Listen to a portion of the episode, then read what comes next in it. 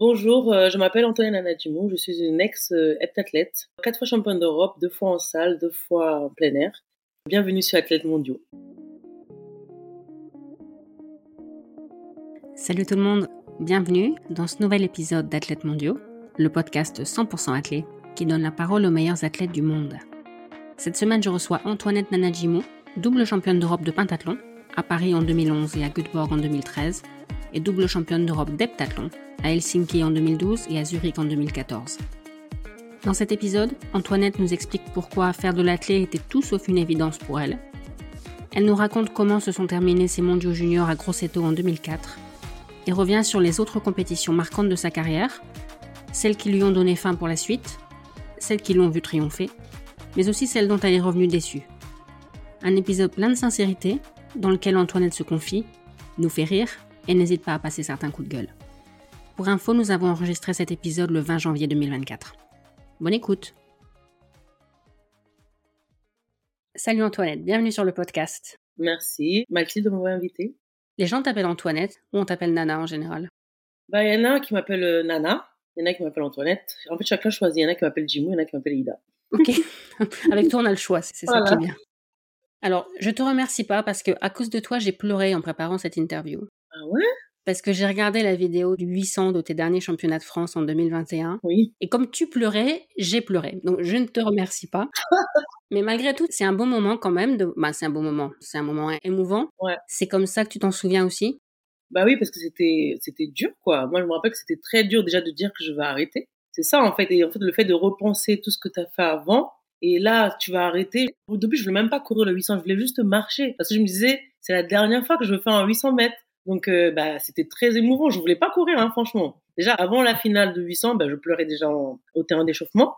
Le coach, il a dit, ben, vas-y, fais ce que tu veux, mais euh, au moins, gagne devant ton public, tu dis au revoir. hein. Mais c'était, j'arrivais pas, en fait, c'était trop dur. Et la décision d'arrêter avait été difficile? Donc là, on était en 2021, championnat de France à Angers. c'était très dur. En fait, on nous apprend à être, comment je on nous apprend à devenir des champions, à s'entraîner, nanana, mais on nous apprend pas à arrêter. Ça, c'est un truc que moi, j'ai, que j'ai compris pendant cette année-là, parce que c'était très dur. Je savais pas comment dire, je n'ai plus envie de courir. Comment je peux vous expliquer ça? C'est même pas comme si, genre, j'avais plus envie de courir parce que j'étais blessée ou, euh, en fait, je cherchais tout un moyen de pouvoir dire, coach, je veux plus. Limite, je voulais même me blesser pour dire, c'est bon, je suis blessée, bah, j'arrête ma carrière. mais ça venait pas, la blessure.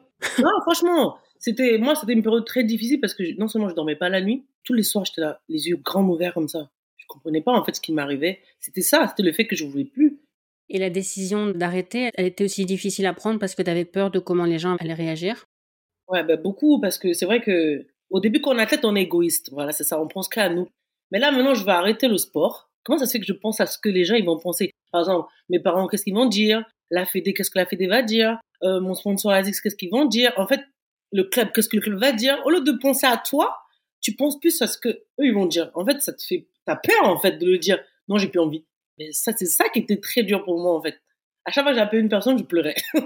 Je dis mais nana t'as le droit d'arrêter. Si t'as plus envie tu t'arrêtes en fait. Mais je pensais pas qu'ils allaient me dire ça. Moi je pensais qu'ils allaient me dire autre chose. Ouais pourquoi t'arrêtes vous imaginez dans quel film ma tête elle était? Et quand tu dis qu'on ne vous apprend pas à arrêter, qu'est-ce que tu penses qu'on devrait vous dire pendant votre carrière? Soit la fédération, soit par exemple les sponsors ou n'importe qui, ceux qui nous entourent en fait pendant cette période-là, en fait ils se disent dans leur tête, un jour aussi il faut qu'on t'apprenne, en fait on t'accompagne, comment je peux vous expliquer ça? C'est on t'accompagne en fait à dire euh, au revoir ou tu veux plus ou on t'apprend pas en fait, c'est toi que tu le décides et bim, qu'est-ce que tu vas faire? Bah tous les matins je me levais à 8 heures, je mangeais, j'allais à l'entraînement, je rentrais. En fait c'était ma vie pendant 20 ans. Ouais. Concrètement je savais pas faire autre chose à part aller m'entraîner, aller à l'école parce que j'ai fait des études mais je connais que ça en fait. Je n'ai jamais travaillé, j'ai fait des stages par rapport à mes formations, mais j'ai jamais travaillé, je connais pas l'autre vie. Je connais que la vie sportive, je connais pas l'autre vie, comment ça va se passer. C'est ça en fait que je dis qu'on nous apprend pas à le faire. Ouais. On nous apprend pas à arrêter. Il y en a, ça les tombe dessus brutalement parce qu'ils l'ont pas préparé ou l'ont pas souhaité. Moi, c'est venu de moi. Je dis c'est mieux que c'est toi, tu sais que tu as envie d'arrêter, que c'est le sport qui t'arrête. Il y en a qui font le choix de faire comme une tournée d'adieu, entre guillemets. Ouais. Toi, une fois que tu avais décidé d'arrêter, c'était fini. Il y en a plein qui m'ont dit pourquoi t'as pas fait ça? Dis non. Non, parce que déjà, l'année du Covid, je crois que c'est l'année du Covid un peu qui m'a encore plus ouvert les yeux, parce que c'était cette année-là que je devais arrêter normalement en 2020. Mhm. Après, c'est parce que moi aussi, je suis toujours, bam, bam, bam, j'aime bien, je suis quelqu'un qui prévoit les choses, voilà, c'est ça. Si je dis, par exemple, dans 4 ans, j'arrête, ben c'était ça, j'avais prévu que je vais à Montpellier, je fais 4 ans, après les Jeux, j'arrête. Après 2020, c'est passé comme ça s'est passé, avec le Covid, tout a changé, tout a été annulé. En fait, c'est ça, déjà cette période-là, je pense que moi, cette période-là, j'ai fait une mini-dépression. Même si je le dis pas, mais je suis sûre que j'ai fait une mini-dépression. Parce qu'en fait, comment mon corps réagissait, comment tout le temps j'étais énervée. J'avais prévu de m'arrêter à Paris parce qu'il y avait les championnats d'Europe qui allaient se passer à Charletti. J'ai dit, ah, mais c'est parfait, tu fais les jeux, ça se passe bien ou ça se passe pas bien. Au moins, tu finis devant ton public au championnat d'Europe. Ben, en fait, euh, ça s'est pas passé comme j'avais prévu. Mais là, c'était dur encore. Tu te dis, mais qu'est-ce que je fais? Soit je change de coach, soit j'arrête la clé. Soit... En fait, il y avait plein de trucs. Après, j'ai parlé avec mon ancien coach, avec Bertrand Valsin, il m'a dit, non, franchement, n'arrête pas, tu peux encore continuer t'es encore en forme en fait. C'est pas comme si j'étais blessée et que j'étais vraiment devenue, j'avais dégringolé quoi. Il a dit non, tu peux encore. Et ben de là, j'ai décidé de repartir avec mon ancien coach. Je me suis dit, de toute façon, si je dois partir là, il faut quelqu'un qui me connaisse par cœur, quelqu'un qui va me, me secouer comme ça. Donc ça que je suis reparti avec mon coach, j'ai essayé, mais en fait, au fond de moi, je pense que non. 2020 m'avait m'avait tué. Et les Jeux de Tokyo suffisaient pas pour te motiver? Parce qu'au final, tu as arrêté euh, quelques semaines avant.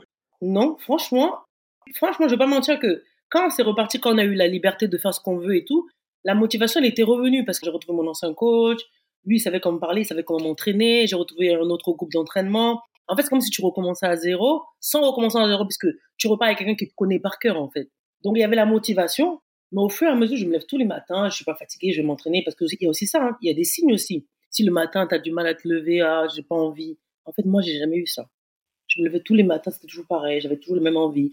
À l'entraînement, j'étais toujours motivée. Mais c'est en compétition, c'est là que j'ai vu qu'il y avait un problème en fait. En compétition, j'avais l'impression que quand je courais, il y a quelqu'un qui m'arrêtait derrière comme ça de ne pas avancer. Comment je peux vous expliquer ça? À l'entraînement, je vais être on fire, voilà, c'est ça. Et en compète, c'est l'opposé de moi. Alors que moi, c'était toujours le contraire. C'était moi, en fait, à l'entraînement, j'étais toujours derrière. J'étais nul, quoi. C'est le vrai terme. À l'entraînement, j'étais toujours nul, en fait. Et en compétition, c'était une autre personne. Même le coach, il me le reprochait souvent. Il me disait, mais tu sais, en fait, toi, à l'entraînement, tu es toujours à 50 ou 60 ou 70%. Tu jamais à 100% je connais même pas tes capacités en fait. À chaque fois, c'est vrai que mes capacités, je les découvrais en compétition, en grand championnat. Parce qu'à l'entraînement, j'allais jamais au-delà. J'allais pas me brûler. Je suis pas l'athlète qui va courir, qui va vomir ou qui va. Je suis pas comme ça. Et donc en fait, c'est ça. Et arrivé en compète, ben, c'était le contraire. Là maintenant, j'étais devenue mais nul. Je suis pas baissé, je suis bien. À l'entraînement, je cours bien. Pourquoi là, je fais, je cours moins bien en fait. Je comprenais pas. C'est après que je me suis dit, ah, je crois que c'est ça. C'est parce que je veux plus. Mais t'as su t'écouter? Euh, j'ai essayé quand même. Hein. Je me suis dit peut-être c'est le fait de courir à Montpellier qui fait ça. J'ai fait deux compétitions à Montpellier, c'était pas bon. Je suis allée jusqu'à Tenerife faire euh, le meeting euh, de Lona, c'est de, de combiner. Là, alors là, j'ai vu vraiment que non, je voulais plus courir parce que ça me faisait rien d'être derrière ou il y avait plus l'excitation, j'avais pas le la niaque là. Même les épreuves où j'étais bonne ou j'ai même pas besoin de travailler pour faire, même ça, j'arrivais plus. Ah ouais, là, j'ai dit ah non, c'est bon. Je crois que j'ai fait le tour. Après, j'ai posé la question, hein, j'ai posé la question au coach. Mais comment tu as su que tu voulais plus courir, par exemple? Il me dit, bah, moi, je me suis blessé. Parce que c'était un ancien décathlonien. Il a dit, moi, je me suis blessé. J'ai appelé même Mehdi là j'ai demandé, pareil, il m'a dit, je me suis blessé. Leslie, en plus, j'appelle toujours des gens. Parce que c'est des gens avec qui je parle, c'est mes amis. Donc, euh, je veux forcément les appeler eux. Je veux pas appeler quelqu'un qui, qui n'a jamais connu le haut niveau, qui s'est arrêté comme ça. Donc, j'étais obligée d'appeler. J'appelle Leslie. Il me dit, je dis, ah c'est vrai. C'est vrai que moi-même, j'avais oublié qu'ils se sont arrêtés parce qu'ils étaient blessés. Ah ouais, j'ai dit, voilà, c'est chaud. Ils sont pas dans le même cas que moi. C'est pour ça que je vous ai dit tout à l'heure. Vous, maintenant, je vous vois. Désolé, c'est à cause de mes clients. c'est pour ça que je t'ai dit tout à l'heure, Mathilde, que je voulais me blesser pour pouvoir dire, j'arrête. Mais ça ne venait pas. Tu te sentais coupable vis-à-vis de gens comme Mehdi ou Leslie qui, eux, ont été contraints d'abandonner? Tu te disais, moi, je suis pas blessée et je, je peux pas faire ça? Ben, en fait, c'est aussi ça qui faisait que ça, ça durait, ça durait, ça a duré. Hein. Franchement, ça a duré un bon trois mois. Hein. C'est jusqu'au mois de mai, quand je vais à Jonas, que là, je décide que je vais arrêter c'était dur. Franchement, c'était dur. Et la décision, tu ne l'as jamais regrettée? Non. Parce que moi, j'ai toujours que quand tu vas au bout de ce que tu voulais faire, ou je sais pas moi, quand tu prends une décision de faire un truc, si tu vas pas au bout, tu vas regretter parce que tu n'es pas allé au bout du truc. Alors que moi, j'ai quand même essayé. J'ai dit, allez, vas-y, je me donne encore une année. Une année, c'est rien, tu vois. Une année, c'est rien. Même si je suis pas arrivé au bout de cette année-là, j'arrivais presque à la fin parce que nous, c'est août. Hmm. Donc, euh, moi, je me suis arrêté un peu en juin. Ah, je me suis dit, oh non, j'ai jamais regretté parce que je sais que j'ai pris la bonne décision.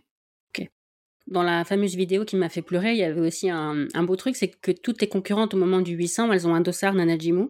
Franchement, je l'avais même pas vu ça. En fait, j'avais un voile, j'avais tellement mal. En plus, je voulais même pas qu'on me voit pleurer parce que c'est vrai que moi, même si j'ai la carapace de la femme forte, au fond, je suis quand même une femme sensible. Je suis très très sensible en fait. Et là, je dis oh là là, non, faut pas, faut pas, faut pas.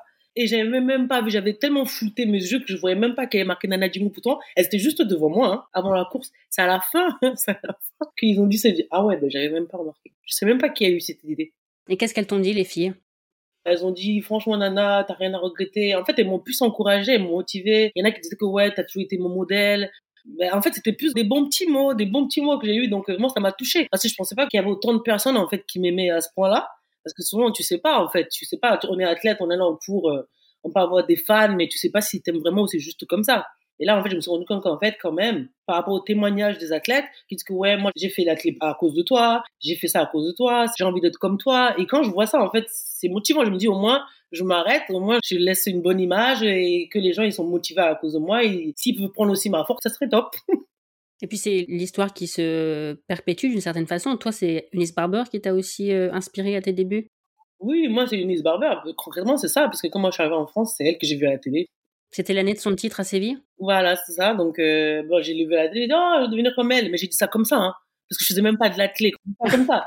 Ah non, j'aime trop, parce qu'en fait, c'était l'image qu'elle dégageait, tu la femme forte. Elle faisait un peu, on va dire, la bête. C'est ça, en fait, que moi, j'ai dit, oh, moi, j'aime trop, j'aime trop son attitude. Je vais devenir comme elle. Mais moi, je l'ai dit, mais j'ai commencé l'athlète en 2001, hein, je vais pas commencer en 99. Comme quoi, il faut qu'il y ait un déclic. Moi, j'ai eu ce déclic de cette femme-là, et voilà. Mais c'est marrant parce qu'en préparant l'interview, je suis tombée sur un article où le journaliste qualifiait de la nouvelle Eunice Barber. Ouais, je sais. Il disait beaucoup ça. je disais, ah non, il faut pas dire ça parce qu'on n'est pas du tout pareil. c'est comme si moi j'arrête, on me dit, il y a une petite maintenant qui devient forte, on va dire la nouvelle Anna Dimou. Non.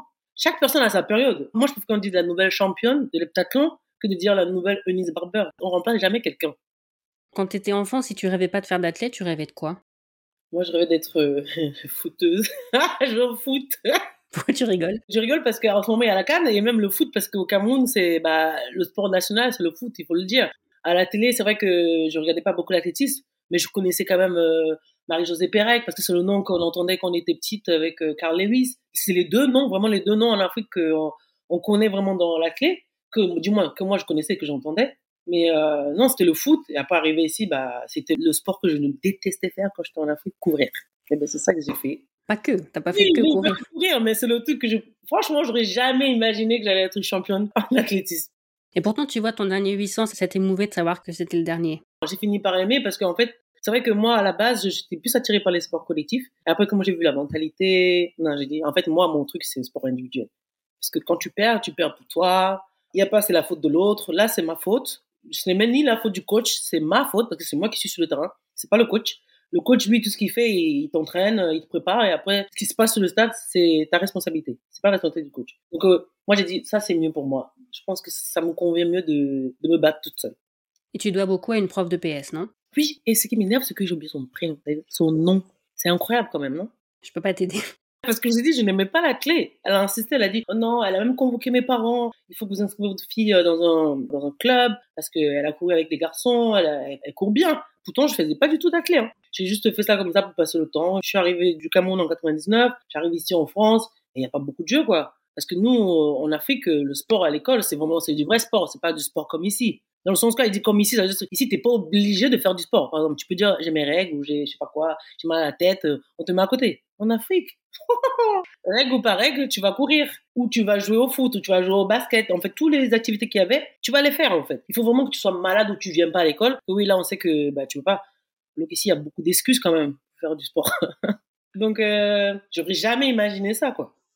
Et euh, parmi tes premières sélections en équipe de France, il y a eu les mondiaux juniors en 2004 à Grosseto, mmh qui se sont terminés de façon un peu euh, rocambolesque, on va dire, si tu peux nous raconter. Je me rappelle, j'avais été sélectionnée vraiment, on va dire, j'étais la dernière prise. Donc moi, j'arrive, je découvre, on va dire, le petit haut, moi j'appelle ça le petit haut niveau, je découvre le, petit haut niveau. Moi, j'arrive, mon record, je suis presque la dernière sous le bilan.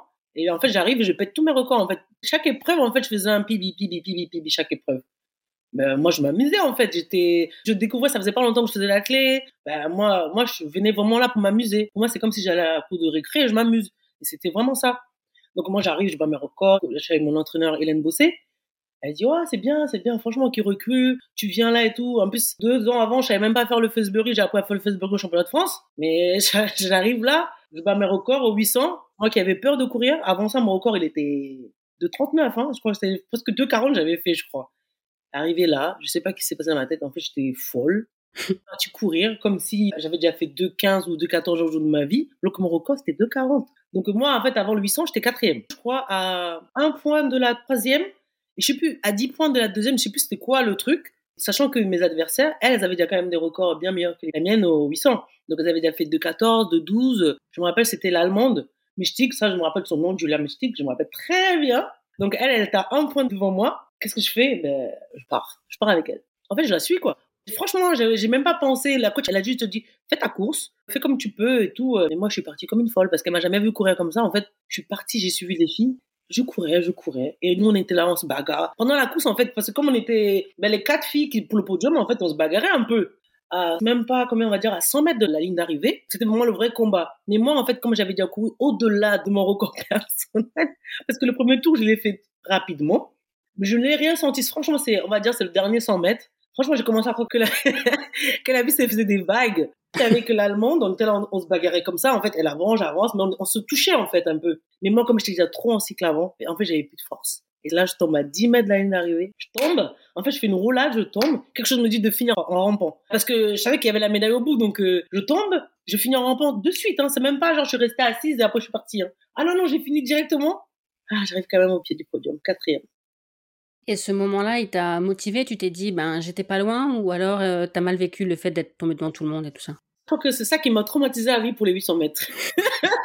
non, je vais pas vous mentir. Je pense que depuis ce jour-là, il y a eu un truc qui s'est passé. J'osais plus courir au 800. Ça, c'est vrai, hein. Parce que, maintenant, après, je veux pas dire j'ai vu des psys, j'ai vu des mentaux. En fait, on parlait souvent de ça. Ils me disaient que peut-être c'était ça le truc qui a fait que maintenant, j'arrive plus à courir, en fait, en 800 mètres. J'ai toujours peur. Quand j'étais plus jeune, mon record quand même était long, quand même 2,40. Là, je tombe, je fais 2,18. Je crois que je tombe, j'ai fait 2,18 en fait en tombant. Donc, je te dis quand même, ça dit que tu es capable de le faire, mais inconsciemment, il y a un truc qui a fait que psychologiquement, au départ de 800, je, vous avez vu ma tête, ça m'a plus pas traumatisé, je veux pas dire traumatisé, je veux dire, ça m'a quand même fait quelque chose que j'ai gardé ça longtemps. Mais t'as pas arrêté la clé pour autant? Non, oh non. T'arrêtes la clé pour une épreuve Non, non. Sinon, j'aurais jamais fait de l'EPTA. Donc là, on était en 2004, c'est ça? Tu as fait les Jeux de Pékin en 2008. À partir de quand tu as commencé à croire aux Jeux Quand tu t'es dit que tu pouvais te qualifier? On va dire c'est à partir de 2009, moi. Même si avant les Jeux, j'ai fait Osaka, j'ai fait quand même 2007, euh, j'ai fait les Championnats du Monde. Non, 2006, j'ai fait les Europes avec les seniors. En fait, au début, ça, moi encore, je pense qu'à cette période-là, j'étais encore dans l'amusement. Pour moi, c'était euh, c'était amusement, je pense. Cette période-là encore, c'était amusement, amusement, amusement. Moi, à partir du moment où je crois que c'est devenu sérieux, c'est vraiment euh, ma première médaille en 2009 ouais. en salle à Turin. Même si j'ai fait Pékin, c'est vrai que j'ai fait Pékin. Pour moi, je crois qu'à cette période-là, j'étais encore euh, spectatrice. J'étais aux Jeux Olympiques, waouh, c'est super. T'es là, en fait, là, c'est. Comment je peux vous expliquer ça? Je sais pas quelle métaphore je peux mettre avec ce truc. Non, mais c'est vrai parce qu'il faut... faut que les gens puissent comprendre. Souvent, on dit qu'il faut faire de l'expérience avant d'arriver dans un grand championnat, par exemple. Moi, c'est vrai qu'avant, j'ai eu la chance, j'ai fait Göteborg, après j'ai fait Osaka et après j'ai fait Pékin. Mais Göteborg, c'est les Europes, c'est pas pareil. Les championnats du monde, c'est déjà un peu plus big. Après les jeux, c'est encore autre chose parce que c'est encore plus, plus, plus, plus big. C'est que quand tu es dans le stade, tu as l'impression que tu es tout petit comme ça, comme les fourmis. Vous avez vu comment ils sont petits? Et moi, en fait, je me sentais comme ça à Osaka, toute petite. En fait, j'étais vraiment spectatrice en fait, du public. J'avais trop peur. On va dire que là, j'étais encore euh, vraiment un enfant. Moi, je pense que j'étais encore l'enfant de l'athlétisme. Bébé, c'était bébé. Et c'est 2009, en fait, c'est 2009 qui été, je crois que c'est là où l'élément a été déclencheur. Au final, ma question, c'était à partir de quand tu as commencé à croire que tu pouvais faire les jeux et tu me réponds après les jeux, en fait? Ouais, non, franchement. Parce que moi, quand j'ai commencé le sport, moi, je suis pas les athlètes qui vont dire que moi, mon objectif, c'est de faire les jeux. En fait, j'ai jamais rêvé de faire les jeux. Parce que moi, j'ai commencé vraiment le sport, comme je dis toujours, c'était vraiment pour passer le temps. Parce que moi, j'ai grandi en Afrique, je suis venu en Europe, j'arrive ici, je suis enfermé dans des grands bâtiments.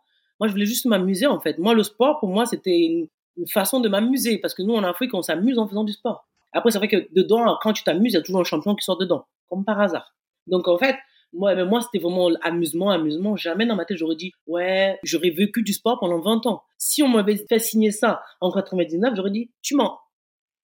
Surtout la clé. J'aurais dit, oh là là là, je n'y crois même pas.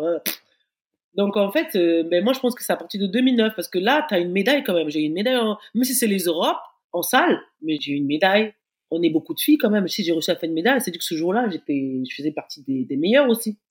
En fait, c'est à partir de là, je me dis, ah ouais, ça devient intéressant. En plus, là, en plus, tu vois, il y a plein de gens qui s'intéressent à toi maintenant. Toi, tu n'es plus comme avant, en fait. Inconsciemment, ton statut, il change. En fait, c'est à partir de ce moment-là, je dis, ah ouais, ça, ça devient, c'est intéressant, ça. T'aimais bien avoir l'attention des, gens sur toi? Non, pas trop, non. Moi, j'ai jamais été comme ça, non.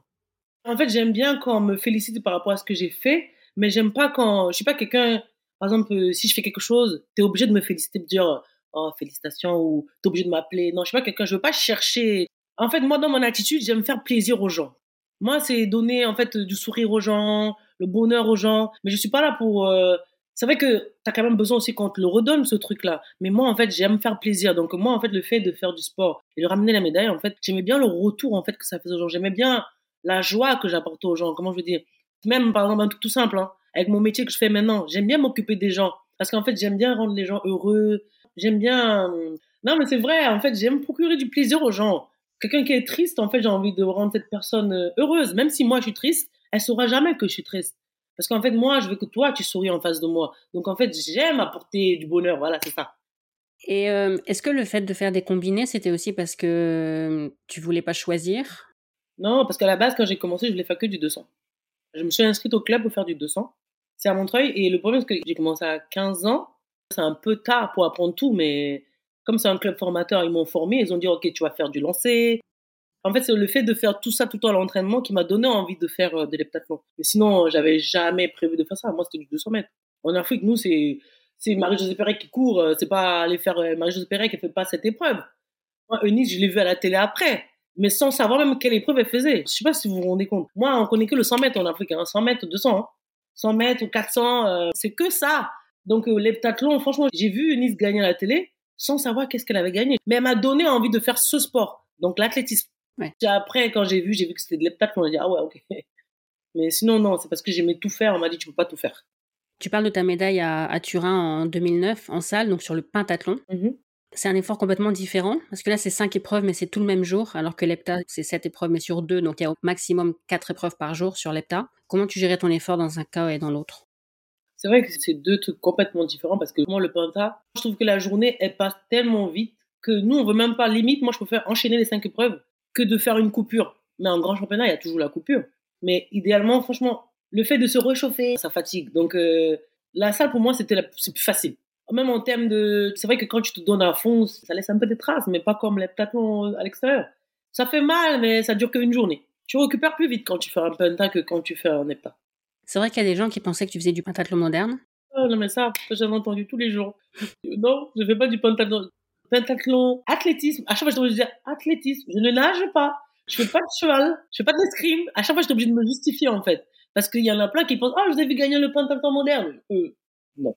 C'était l'athlétisme. Ils disaient, ah, mais nous, on pensait que c'était pareil. Non, non. C'est pareil dans le sens où c'est des épreuves combinées. Mais nous, c'est que les épreuves d'athlétisme. Alors que là, pentathlon moderne, c'est plusieurs sports.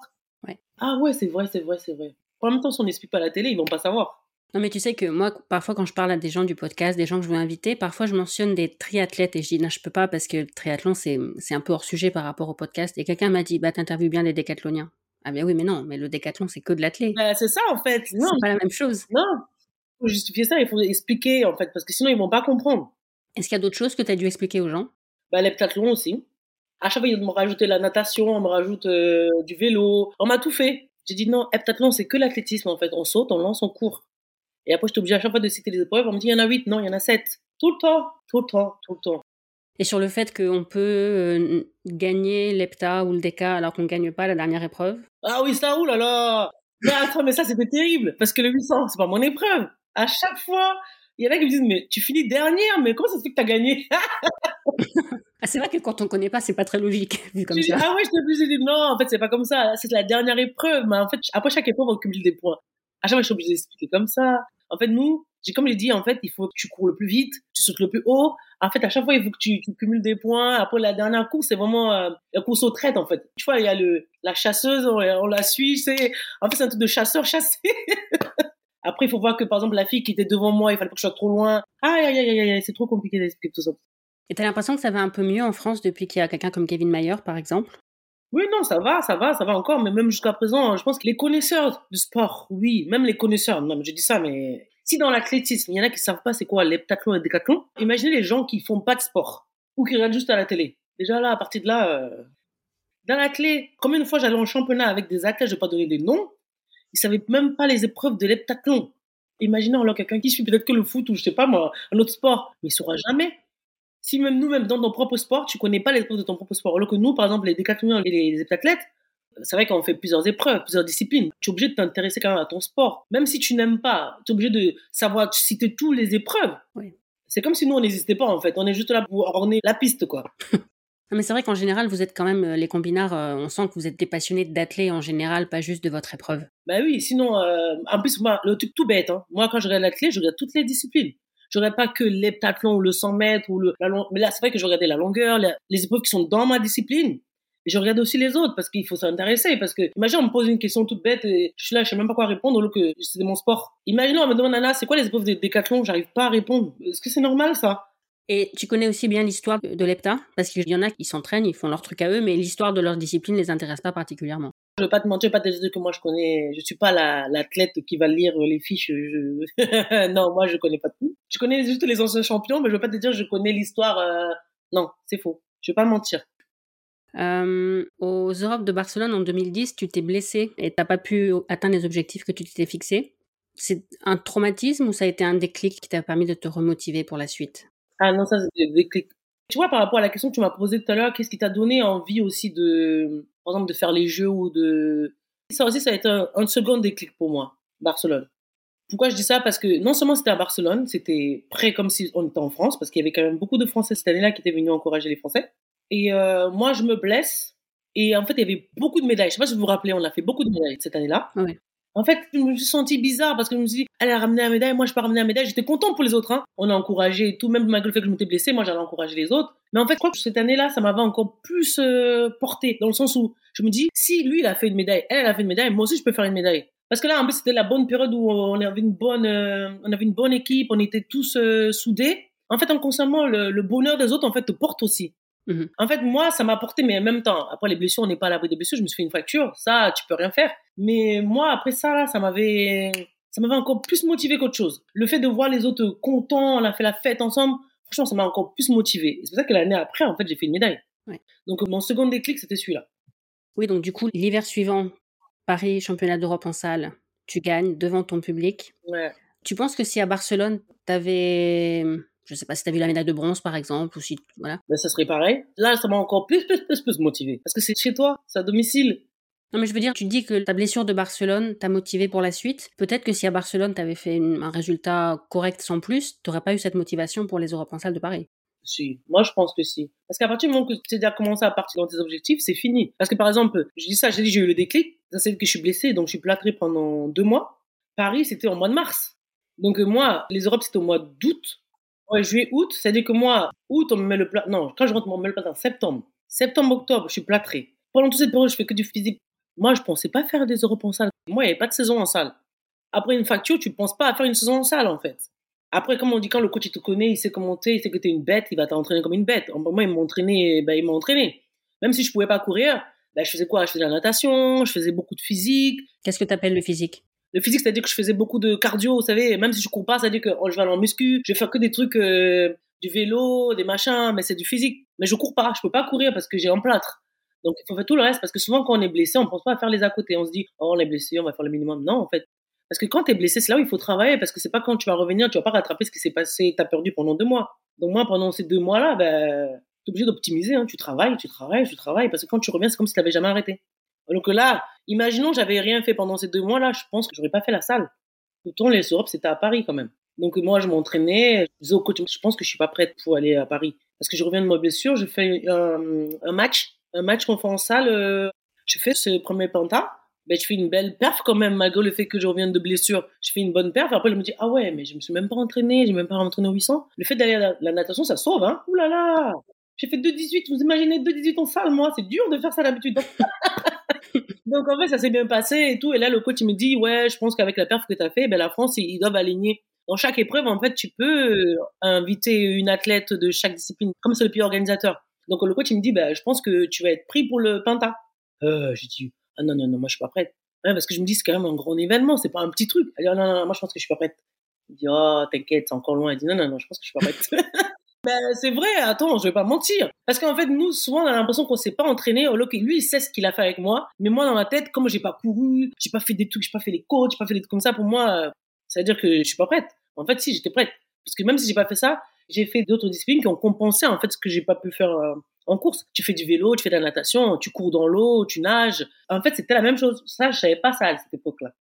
Moi, je disais, oh non, non, non, non, non, je peux pas, j'ai pas de pied, je vais aller faire quoi, nanana, Mais en fait, non. Finalement, on m'a appris, ben, je suis partie. Et c'est passé ce qui s'est passé. est ce que tu dis sur le, le, fait que le pays hôte peut euh, engager des athlètes, ça vaut pour tout? Ça vaut pour les Jeux aussi, ça? Le pays organisateur peut inviter, je crois, hein, aux Jeux aussi. Hein. Je crois. Hein. À Pékin, j'avais vu, par exemple, il y avait une Chinoise qui était là. Elle n'avait pas de perf, euh, comment je peux dire ça, extraordinaire, mais elle a fait de l'EPTA. Mais après, maintenant, je pense que maintenant, c'est plus comme ça maintenant. Maintenant, avec toute l'histoire de ranking. Euh, Et donc, nous, maintenant, les Europes, c'est sur invitation. Ça a trop changé maintenant. Ça a changé quand? Parce que moi, plusieurs fois, j'ai eu la, la carte d'invitation secrète. La carte d'invitation secrète? Non, en fait, ça veut dire carte dit secrète. Ça veut dire que la carte, vous savez, il y a le World Card, je sais pas comment ils appellent ça là. Oui. Par exemple, il y a des invités, on invite 8, après on, en choisit 4 qu'on invite. Euh, par exemple, si moi je suis sixième au bilan, si la première vient pas, la deuxième ne vient pas, ils prennent en dessous, quoi. Mhm. Ou après, ils prennent par rapport à la performance que j'ai fait en salle. Voilà, c'est ça. Après, des cartes secrètes, vous avez compris. Il y, a un secret. Dans non, il n'y a pas de secret. Non, non, non. en fait, on prend par rapport à ta perf de la salle, ce que tu as fait. Si tu es premier au bilan, c'est toi qu'on invite.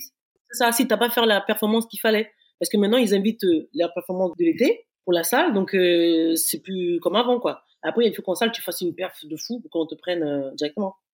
Donc, c'est ça. À Paris, quel rôle a joué le public pendant ton 800 Franchement, j'avais l'impression de voler. Je vous dis la vérité. Quand il criait, j'ai l'impression que j'avançais encore plus en plus vite. Et en fait, quand il criait, j'avais l'impression que la fille, était derrière moi. Mais en fait, elle était même pas là. T'entends crier, t'as l'impression qu'elle est trop proche. Donc, le public, il fait crier encore plus fort, plus fort. Ben, franchement, ça m'a porté. elle, ça l'a brisé les jambes. Euh, et ça, c'est vrai, hein, ce truc de briser les jambes.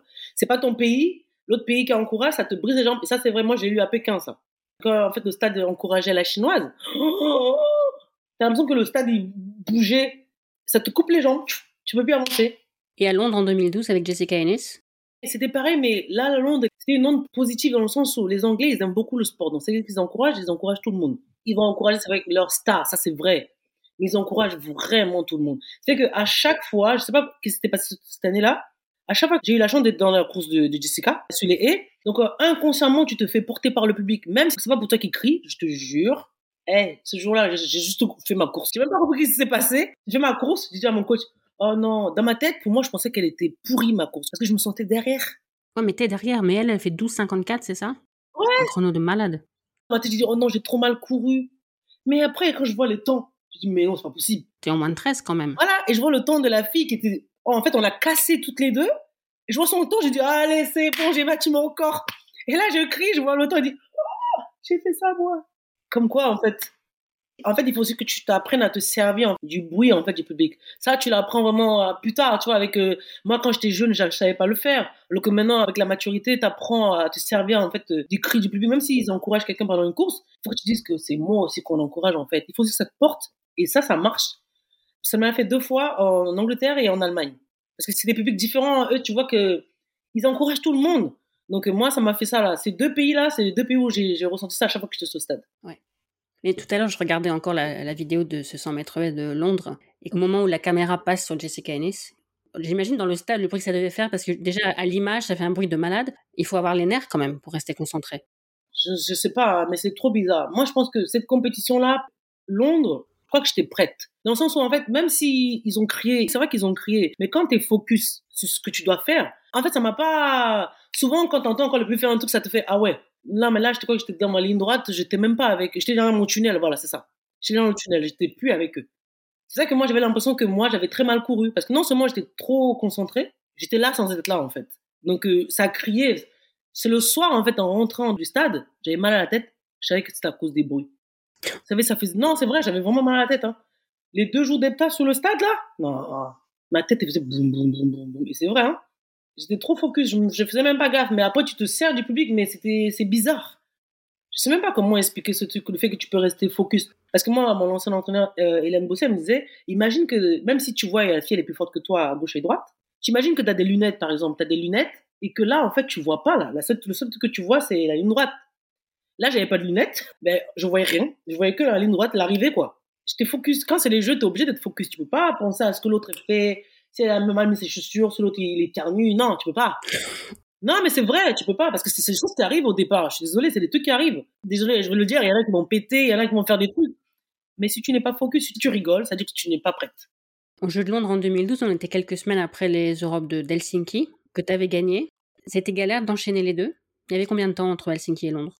Hmm, Helsinki, c'était juillet. Et Londres, ouais, non, même, il n'y a pas beaucoup. Il y a peut-être deux, trois semaines, peut-être. Parce que moi, c'était début août. Parce que je me rappelle, c'était pas le jour de mon anniversaire, donc c'était début août. Il y avait peut-être, il y a trois semaines.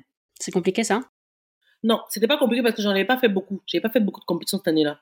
On va dire que Londres, c'était la deuxième hepta que je faisais, je crois. Mais en tout cas, j'étais prête. J'étais ni fatiguée, machin, non.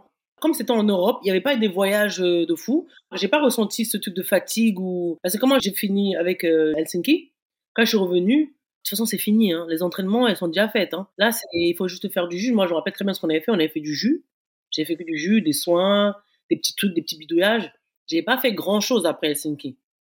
Et pourquoi être allé à Helsinki? Parce que c'est vrai que quand les Europes ont lieu la même année que les Jeux, il y en a quand même beaucoup qui décident de faire l'impasse sur les Europes, quand les Europes ont lieu avant en tout cas, pour euh, se préserver pour les Jeux, pour éviter les blessures, tout ça. Toi, tu as décidé d'aller à Helsinki quand même? Ouais, mais en fait, je sais plus pourquoi. Je crois que j'étais blessée, hein, si je dis pas des bêtises. Hein. Ok. Parce que j'avais pas de. Il faut se qualifier pour les Jeux. Je sais même pas si j'étais. Franchement, là, je suis perdue, là. Là, là. Je sais pas ce qui s'était passé. Je pense qu'il y a un truc qui s'était passé, j'étais obligée d'aller à Helsinki. Le fait est que tu gagnes Helsinki, tu fais quatrième à Londres. En fait, tu arrives sixième au départ et il y a deux, deux disqualifiés pour dopage devant. Oui, je crois que c'est ça. Au final, c'est encore plus dur de savoir qu'on est quatrième? Bah oui, c'est dur. Sachant que quand tu arrives au jeu, c'est les mêmes filles. Concrètement, il y a que juste des Américaines qui vont se rajouter, que d'autres pays. Et arriver là-bas, en fait, ça se passe pas. Moi, je pense que moi, j'ai pas eu une médaille à Londres à cause de la longueur. Parce que quand tu fais à Helsinki, je fais 6,43 en longueur et qu'à Londres, je fais 6,11, 6,12 ou je sais pas quoi, là, trois fois. Trois sauts, tu fais 6,12, tu retombes dans le même trou. Ça, c'était dur, en fait, de, de, te dire que si j'avais fait 6,43, le scénario, il serait pas pareil, par exemple. Parce qu'à la fin, je bats tous mes records. En fait, j'ai battu, ben, non, j'ai pas battu. J'ai fait les haies, c'est sûr. Le 800, oui, je me rappelle. Euh, je crois que c'est tout, hein. J'ai pas battu beaucoup de records euh, au jeu. J'ai battu mon record final, mon PB euh, de, nombre de points, mais j'ai pas battu, j'ai pas fait, j'ai jamais fait des tas où je fais 6 ou 7, hein, jamais de la vie. Hein. J'ai jamais fait comme Nafi, par exemple. Never. Nafi Tiam, pour ceux qui. Oui, excusez-moi. Je sais, je sais qui c'est, mais. donc, euh, j'ai jamais fait. Bon, donc euh, là, j'ai battu mon record au 100 mètres, c'est sûr, je me rappelle, et le 800. Le 800, j'ai fait 2,14, je sais plus combien, 99 ou 89, mais je me suis déchiré pour finir sixième ça fait mal. Au final, quatrième, oui. Oui, mais après ça, moi, ça, après, moi, je me dis, il fallait que je sois forte le jour même. C'est parce que c'est toujours bien de battre euh, quelqu'un qui est dopé le jour même. Parce que si, par exemple, la fille elle est devant toi, ben, elle est devant toi. Mais si on te le dit dix ans après, ça va changer quoi, en fait? Parce que ce que je dois avoir cette année-là, je l'aurai plus, je vais jamais les rattraper ces jours-là. Donc moi, pour moi, euh, non, ça me fait rien. Moi, je sais qu'après les Jeux, j'étais très déçue, hein, parce que je pensais pas que j'allais pas avoir de médaille à Londres. Je me suis dit, euh, attends, comment j'ai commencé? C'est sûr que j'ai une médaille à la fin. Est-ce que ce qui est difficile aussi, c'est de se dire qu'il faut attendre 4 ans pour les Jeux suivants? Il y a des championnats l'année suivante, mais c'est pas la même chose. Non, franchement non. En fait, c'était dur parce que tu te dis, oh là là, mon sponsor, peut-être ils vont me lâcher. En fait, quand c'est comme ça, parce que tu sais que tu signes toujours un contrat 4 ans, tu penses toujours au sponsor. À ce moment précis-là, tu te dis, ah ouais, là, j'ai merdé. Mais après, tu te dis, mais quand même, t'as quand même sixième olympienne. Dans ta tête, tu te dis pas, oh, je sais pas comme si j'étais disqualifié ou j'ai foiré la compétition. Ma compétition s'est bien passée. À partir du moment que tu bats tes records, tu vas jusqu'au bout de toi, ben, c'est que c'était ton niveau, quoi. Ouais. Moi, j'ai eu la chance, je suis tombée sur des bons sponsors, ils me soutiennent, que ce soit bon ou mauvais, ils sont là. Donc j'avais cette chance-là. Mais imaginons, j'étais dans la configuration des autres qui n'ont pas, des sponsors qui les lâchent euh, parce qu'ils n'ont pas une médaille au jeu. Et après, tu apprends quatre ans après que par exemple, tu es troisième ou euh, non, c'est pas pareil. Au final, tu es double championne d'Europe en salle, double championne d'Europe en plein air. À ton avis, t'as manqué quoi pour avoir une médaille mondiale ou olympique? Ça s'est joué à pas grand-chose à certains moments, mais tu l'as pas eu? Franchement, à chaque fois, c'était ça. Je pense qu'il m'a manqué euh, peut-être de, la niaque ou je sais même pas, parce que la niaque, je l'avais quand même. Mais euh, c'est la chance, en fait.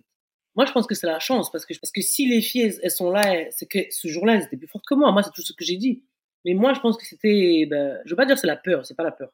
Mais c'était que j'étais pas assez concentrée. Je sais pas. Parce que j'ai jamais compris, en fait. Que comment ça se fait que tu peux, tu peux avoir une médaille aux Europes. Si tu as une médaille aux Europes, c'est avec les mêmes filles que tu vas avoir peut-être au championnat du monde. Comment ça se fait que tu peux dégringoler jusqu'à la septième place Parce que tous les championnats du monde que j'ai fait, j'ai fait 7, 7, 7, 7, 7. Maintenant 6, 6 parce qu'il y a un dopé qui saute à chaque fois. Mais comment c'est possible? Pourquoi 6 Parce que c'est les mêmes filles que je vois après, à part s'il y a peut-être une personne qui vient pas à chaque fois. Mais pourquoi, en fait, pourquoi la configuration, elle n'est pas la même? Dans ce cas, si je suis pas peut-être première, pourquoi je suis pas quatrième ou deuxième ou troisième? Pourquoi 6 ou 7 à chaque fois et au jeu de Rio, ça s'est pas non plus passé très bien. Ouh là là, celui-là, là, c'était cata. C'est après ça que tu as décidé de quitter l'INSEP pour aller à Montpellier? Ouais. Parce que ça s'était mal passé à Rio ou c'est d'autres raisons? Parce que j'avais envie de changer. Souvent, je sais pas si je peux dire si c'est une erreur ou c'est pas une erreur, mais en fait, à un moment dans la vie d'un athlète, on a envie de changer dans le sens où quand tu travailles tout le temps avec quelqu'un, tu connais déjà sa façon de travailler, ton corps connaît les entraînements par cœur, ça te fait plus rien du tout. En fait, tu as envie de voir autre chose, en fait. C'est même pas que tu as envie d'entendre, tu veux, oui, c'est ça, entendre autre chose déjà, voir autre chose, changer ta façon de, parce que, à un moment, quand tu arrives, que tu te lèves, tu n'as plus de courbature, tu n'as plus ça, tu n'as plus ça, c'est que ton corps, il connaît ce que tu vas faire par cœur. Donc, lui, pour lui, ça lui fait plus rien, ça lui traumatise même plus, en fait. Donc, à moi, en fait, je suis arrivé à un moment où je voulais faire autre chose. J'ai dit, il faut que, c'est pas grave. Ça passe ou ça casse, moi, j'ai essayé, quoi. Et les coachs à Montpellier, c'est des coachs euh, qui étaient plus spécialisés dans les combinés? Quand je suis arrivée, oui, c'était, oui, je m'entraînais avec Bertrand Valsin. C'est vrai que comme on avait un petit groupe, donc on faisait souvent des séances P avec les cours de 800. Donc en fait, on se mélangeait un peu parce qu'on était, au début, on n'était pas beaucoup comme maintenant, mais euh, on se mélangeait. Donc non, j'avais qu'un coach euh, combiné. Qu'est-ce qui marchait le mieux pour toi? Les, Des coachs spécialisés ou des coachs euh, Non, j'ai jamais fait ça vraiment moi. J'ai fait ça qu'une seule année quand j'avais quitté mon coach pour la première fois, où je faisais un peu Renault, un peu Sandra Lambrani. En fait, je faisais des coachs comme ça, mais moi non. En fait, ça, je dis pas que c'est mauvais. Hein. Ça peut être bien pour certains athlètes, mais quand tu es un combinard, c'est bien d'avoir un technicien. Lui, c'est lui le chef. Après, c'est lui qui manage. Après, il se veut dire, ouais, va peut-être euh, à Clermont-Ferrand, tu vas faire la perche. Juste pour entendre autre chose. Moi, je suis d'accord pour ça, pour ce concept-là. Genre, je te dis, ouais, demain, va faire une semaine là-bas. Mais pas dire que tu vas t'entraîner avec plusieurs coachs sur le même stade. Quand tu es un combinant, non. Je sais pas si ça marche, mais ça, non. Ça a marché, on va dire, une fois, mais pas tout le temps. Ok. Est-ce que quand tu commençais une épreuve, tu avais toujours le même état d'esprit? Ou est-ce que tu avais besoin de te mettre dans un mood différent en fonction de l'épreuve? Non, non, moi, c'était toujours, c'était toujours pareil. Il n'y avait pas certaines épreuves qui te faisaient plus peur que d'autres ou qui te demandaient un autre état d'esprit? Non, parce que franchement, le, feeling que j'avais tout le temps, c'est la première épreuve, il faut que je la passe. Parce que nous, pour nous, la première épreuve, c'est la plus dure. C'est-à-dire que là, c'est l'épreuve où on sait si tu es en forme ou pas. Les haies. Parce que c'est très physique, c'est dangereux, tout ce que vous voulez. Si tu passes cette épreuve, tu sais que tu vas finir l'EPTA. Mais si tu la passes pas, ça va être très dur. Les six autres épreuves derrière.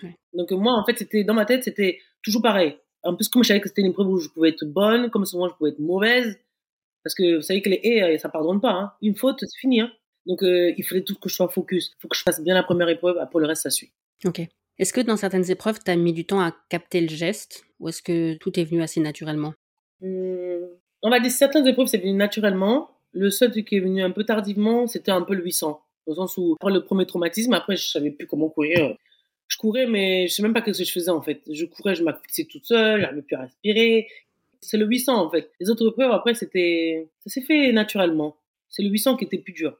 Parce que moi, avec, quand même, j'ai une musculature assez lourde, comparé aux autres filles, quand même, j'étais plus, on va dire, j'étais plus, j'étais musclé quand même. Donc, plus t'es musclé, un peu plus, quand tu cours, ça fait mal, t'es lourde. Donc, il faut apprendre à courir. Moi, je courais beaucoup en quadrille. Au bout du premier tour, je suis déjà lactique, parce que c'est normal, ça. Parce que moi, je courais comme une sprinteuse. Au lieu de courir, en fait, qu'avec des foulées plus économiques. Moi, c'est des foulées comme si euh, j'avais l'habitude de faire du demi-fond, quoi. Non, non, non. C'est ça, en fait, j'ai beaucoup progressé sur ce côté-là, le fait de courir euh, avec des foulées économiques. Plus long, pas... C'est ça, mais c'est dommage, je l'ai appris un peu tard, mais c'est pas grave, comme on dit, il est jamais trop tard. Mais je regardais ta fiche sur World Athletics avec tes records perso et leur euh, équivalent en points. Mhm. Et t'as pas vraiment, il n'y a pas de gros points faibles quand on regarde tes différents records. Tu vois, je prépare une interview pour quelqu'un, j'ai pas encore enregistré, je vais pas me porter la poisse, mais avec un décathlonien, et on voit clairement qu'il y a des gros points faibles et des gros points forts. Il y a des grosses différences. Toi, c'est assez équilibré quand même. Oui, oui, moi, on m'a toujours dit ça, que je suis pas très haut, mais en fait, moi, suis une ligne comme ça. Là, ma ligne, elle est comme ça, en fait, des épreuves. Parce qu'il n'y a pas d'épreuve où, par exemple, tu te dis, ah ouais, là, c'est vraiment, c'est chou, il faut vraiment que tu progresses encore plus, plus, plus, plus. Moi, c'était équilibré, on va dire. Une vraie combinaison. Voilà, c'est ça, équilibré. C'est pour ça qu'il y a là, il y a ouais, c'est parce que vous êtes nul. Ça n'a rien à voir, on n'est pas nul. C'est juste que peut-être tu vas dire que je suis moyenne, non? Si, imaginons, moi, je fais cette épreuve, j'arrive quand même à faire moins de 13, j'arrive à faire 6 mètres 61 en longueur, j'arrive à faire presque 60 mètres au javelot, je suis désolé, je suis pas nul. Mm. Non, mais c'est vrai. Si je suis nul, c'est nul quand tu me dis, ouais, je fais peut-être 30 euh, mètres au javelot, oui. Si je fais ça, oui. Tu me dis, ouais, t'es nul. Je faisais 15 secondes sur les Oui, dis-moi, je suis nul. Mais là, là, excuse-moi, il y a des années où je pouvais courir, je pouvais aller aux Europes faire des haies. Comme une fois même, vous savez, c'est quoi mon logique avec le coach À chaque fois que j'allais aux Europes, de courir plus vite que les hurleuses françaises à chaque fois. Dans ma tête, me dit, faut que je les batte parce qu'on courait toujours au même moment. Je sais pas si vous vous rappelez. Il y a le 100 mètres, après, il y a, soit il y a l'hepta, après, il y a où elle court avant nous. À chaque fois, il disait, non, il faut que je les batte. Il faut que mon temps soit meilleur que leur temps du premier tour. Oui, parce que nous, on court une fois, on court pas deux fois. Donc, euh, sinon, ça passait. Hein. Je courais plus vite. Donc, euh, faut pas dire qu'on est nul. Faut pas dire ça. Ah non, mais avec moi, tu prêches une convaincue. non, mais tu vois, ça me fait penser à Nafi au jeu de Rio, où à la hauteur, elle fait mieux que l'Espagnole qui gagne la hauteur. Euh. C'est ça. Donc, euh, faut pas dire qu'elle est nulle. Ah bah non. À la longueur, elle saute. Elle fait, bientôt, elle fait 7 mètres, même si Dieu veut. Donc, euh, tu peux pas dire que quelqu'un est nul. C'est pas possible. On est doué. C'est juste que nous, nous, sommes doués dans plusieurs épreuves. Exactement. Tu parlais du Jave. Euh, j'ai vu dans une interview que tu t'expliquais que tu t'étais entraîné pour le Jave en faisant le geste du service au tennis. Oui, service tennis. Parce qu'en fait, euh, on va dire que de base, je suis pas quelqu'un de très très souple. Avec mon coach, en fait, euh, on faisait beaucoup de service tennis pour que moi je puisse relâcher en fait mon, épaule. Parce que moi, pour aller derrière, c'est un peu dur. Hein. En fait, ça m'aidait beaucoup. J'ai pas besoin de lancer au javelot parce que moi, je suis quelqu'un qui n'aimait pas lancer au javelot à l'entraînement. Et donc, il a trouvé un moyen de me faire lancer. Il fallait faire service tennis. Avec des, des poids. Hein. Je faisais pas le tennis. Mhm. Je prenais 2,5 kg ou 1,25 comme ça, le javelot, il fait 600 grammes. Après, quand tu as le javelot, ça paraît léger quand tu lances. Mhm. Je faisais beaucoup ça l'hiver parce que les gens, il faisait froid. Et le javelot, c'est 30 minutes d'entraînement, pas plus pour moi. Sinon, je râle. Est-ce que tu as d'autres euh, exercices comme ça que tu as fait qui peuvent paraître peut-être un peu surprenants pour certaines disciplines? Moi, j'avais ça pour le javelot. Après, le poids, c'est bête. Hein. Je prenais toujours un truc léger pour lancer. En fait, pour faire, je m'y mets toujours bien. En fait, comme le coach dit, tu mimes parfaitement bien. Mais quand tu es sur le cercle, là, c'est pas ce qui se passe. Donc en fait, ça, c'est des trucs, c'est des petits rituels que j'avais comme ça, euh, que je faisais. Mais sinon, j'ai pas des trucs, à part le javelot, j'avais pas d'autres trucs euh, spécifiques. Est-ce qu'il y a une discipline sur les 7 où tu as l'impression de ne pas avoir exploité tout ton potentiel, où tu penses que tu aurais pu faire mieux, mais que tu n'as pas réussi à sortir la perf? Il y en a deux même, les haies et euh, ben, le 200 mètres. Parce que, comme on dit, tu peux pas faire 12,96 sur le 100 mètres haies et pas faire moins de 24 secondes euh, au 200 parce que les haies ça se rapproche de 200 mètres donc c'est beaucoup de fréquence euh, mais là j'arrivais pas. Moi je on va dire le 200 mètres je courais 100 mètres et après j'étais plus là. Exactement le coach disait tu courais 150 mètres. Après tu sens la différence quand les filles partent. Mais moi j'ai l'impression que je que tu recules c'est les deux épreuves que moi j'ai toujours eu parce que je pensais que je pouvais faire mieux que ça. C'est ces deux épreuves là donc la première et la dernière de la première journée et sur le 200, c'est lié à la fatigue des épreuves précédentes ou? Non, je sais même pas en fait. À chaque fois, j'étais, j'arrivais plus à monter les jambes à la même même distance. À 150 mètres, mes jambes ne montent plus. En fait, je subis la course. J'arrivais pas à mettre de cadence, c'était trop bizarre. Alors que sur les haies, je le faisais très bien. Et c'est ça qu'on comprenait pas pourquoi tu le fais si bien sur les haies et sur le plat. Ok. Maintenant que tu as arrêté, qu'est-ce qui te manque le plus? Et le moins aussi, on pourrait dire. Qu'est-ce qui te manque le plus et le moins de la vie d'athlète de haut niveau? Moi, ce qui me manque le plus, vraiment, c'est, je pense, c'est les voyages et euh, bah, le fait d'être avec euh, un groupe euh, ou les stages. Voilà, c'est ça. C'est les deux trucs qui me manquent le plus. Le fait d'aller en stage. Euh, par exemple, là, quand il fait froid, on allait dans les pays chauds. Maintenant, quand il fait froid, bah, maintenant, j'ai une autre vie. Maintenant, je travaille. Je suis chef de mon entreprise. Donc maintenant, bah, c'est différent.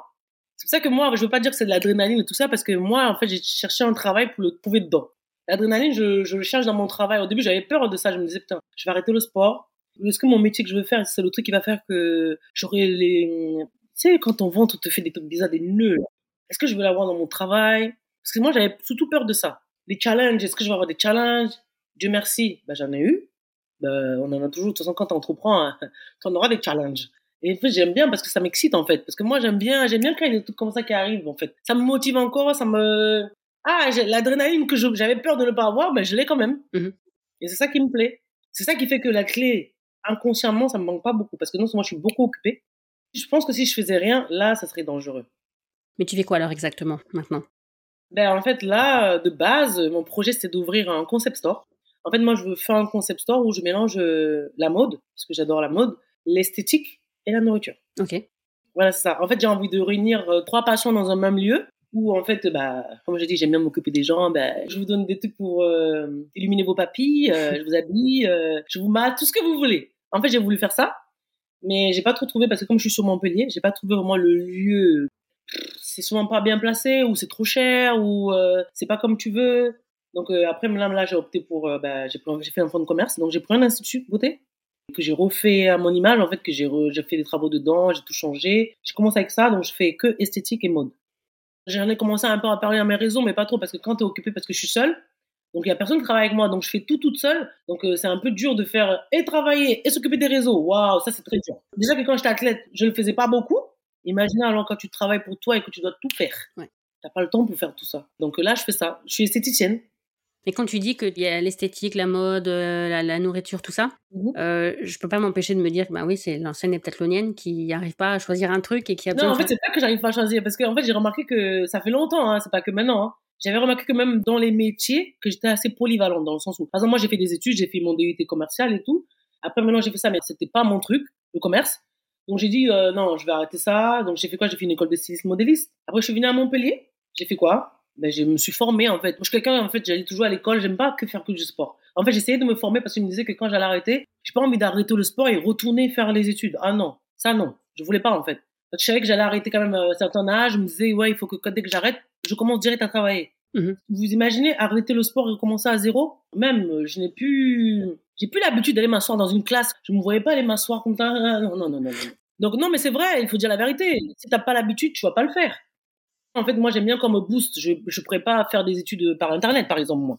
Je peux pas faire ça par Internet. Donc, moi, il faut quelqu'un qui me parle, je regarde, je, converse avec quelqu'un, oui. Ça, oui, mais non.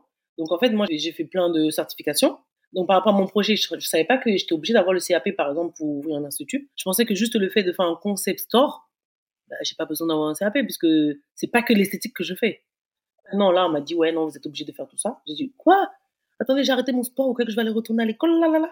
Ah non, non, non, c'est mort. Si je le fais, monsieur, en six mois, j'ai fait accélérer. J'ai fait un CAP accéléré. J'ai dit six mois. Je m'inscris en candidat libre où vous voulez, mais je ne peux pas attendre deux ans. Non, c'est pas possible. Ça veut dire que si j'attendais deux ans, c'était en 2025. J'ai dit non, monsieur, non. Moi, je me connais, je peux pas. Donc, euh, qu'est-ce que j'ai fait? Je me suis inscrite euh, l'année dernière et je me suis inscrite en candidat libre. J'ai eu mon CAP. C'est pour ça que maintenant, j'ai pu avoir mon lieu. Sinon, j'aurais pas pu ouvrir un lieu parce que quand tu es gérante, tu es obligé d'avoir le diplôme. Ok. Les autres étaient bons, mais là, ça, esthétique, la, règle, parce que maintenant, il y a plein de gens qui vendent leur diplôme, donc euh, tu peux plus, en fait. Tu es obligé d'avoir le diplôme pour pouvoir ouvrir un lieu. Donc, je l'ai fait, et maintenant, voilà. J'ai mon petit lieu, je m'occupe des gens. Je suis contente. Est-ce que la précarrière ressemble à ce que tu avais imaginé? Franchement, non. C'est dur. Franchement, c'est très dur. Parce que franchement, quand on est sportif, on est dans un cocon, on s'occupe de nous, on fait tout. Je vais pas mentir, hein.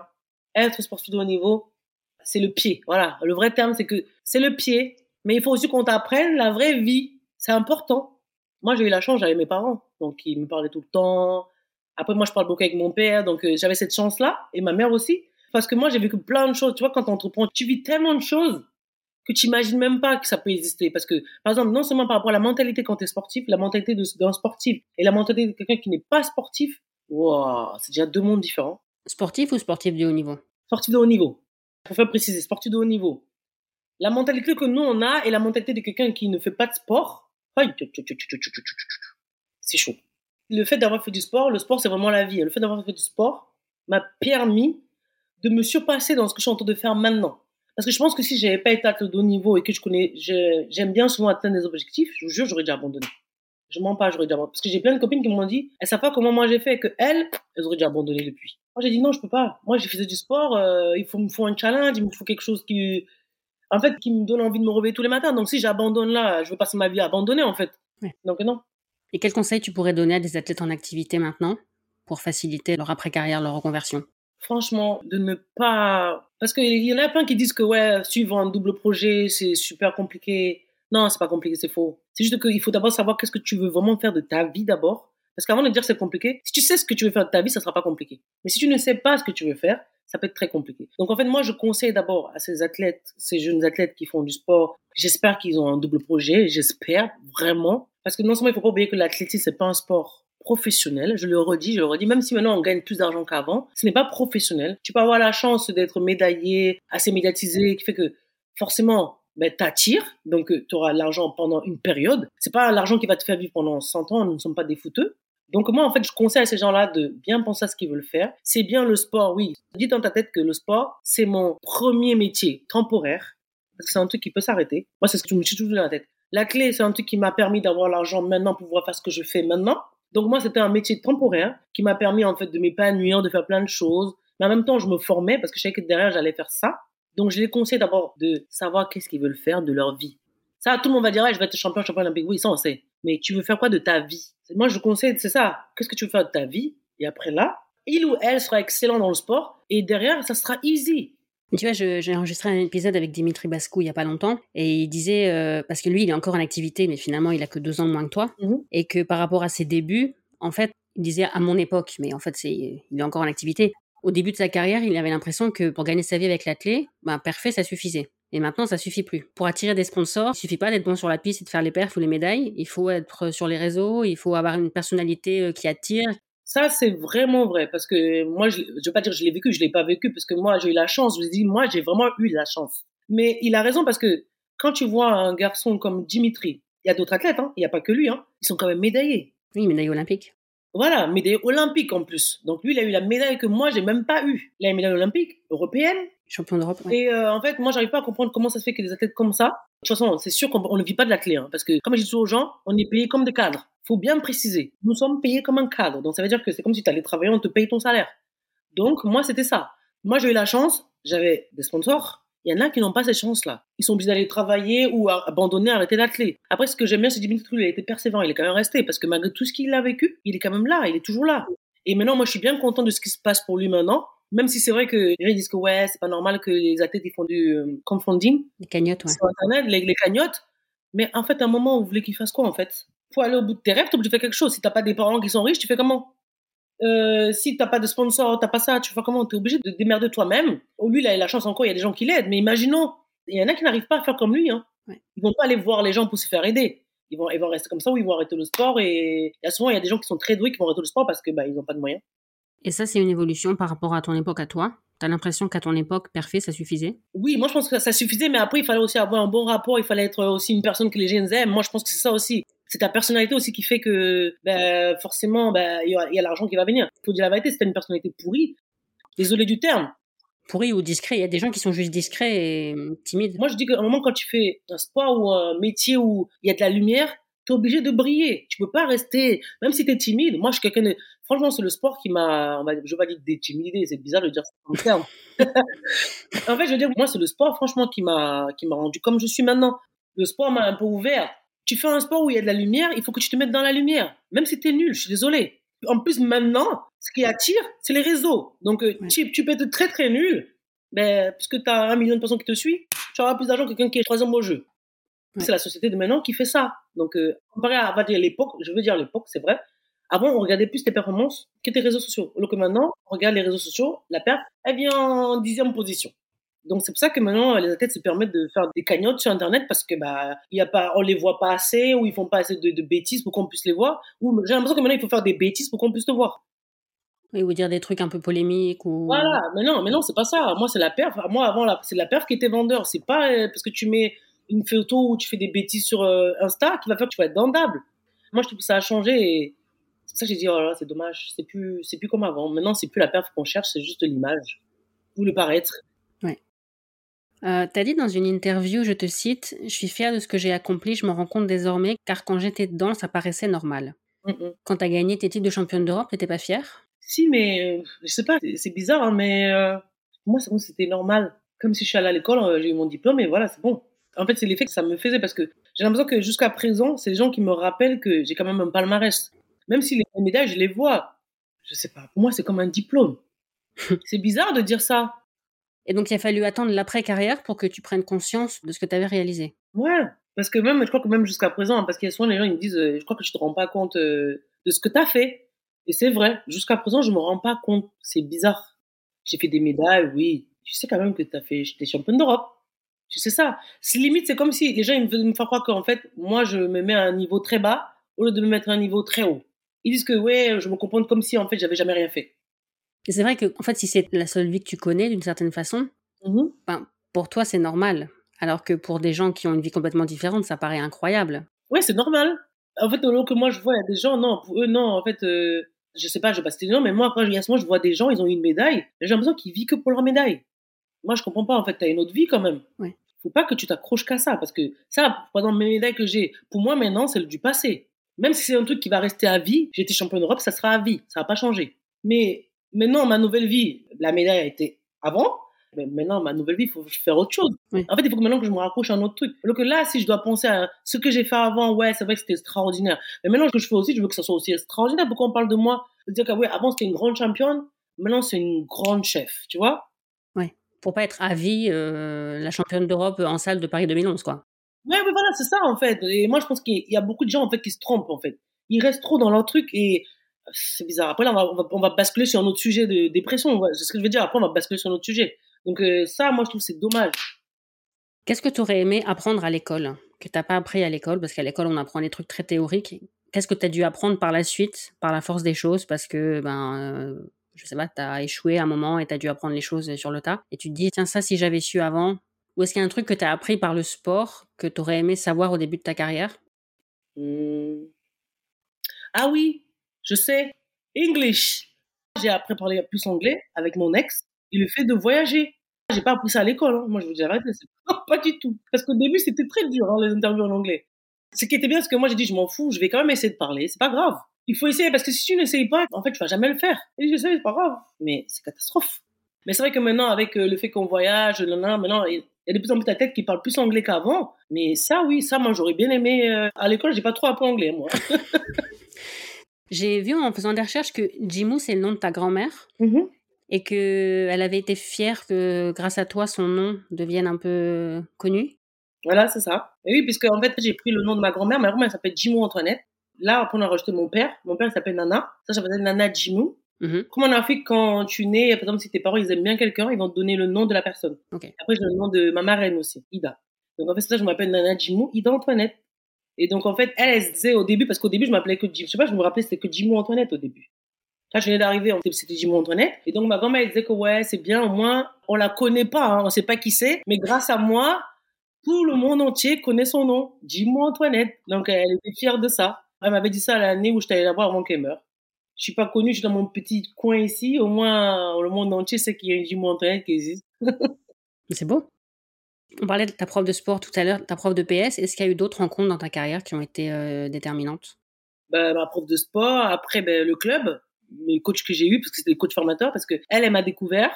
Elle m'a tout de suite guidée. Ben, j'ai eu la chance euh, pendant l'UNSS j'avais vu euh, un entraîneur que je voyais tout le temps au stade du Landomeg à Paris. En fait le jour où je suis venue avec mon père pour me m'inscrire dans un club je suis juste allée vers lui en fait.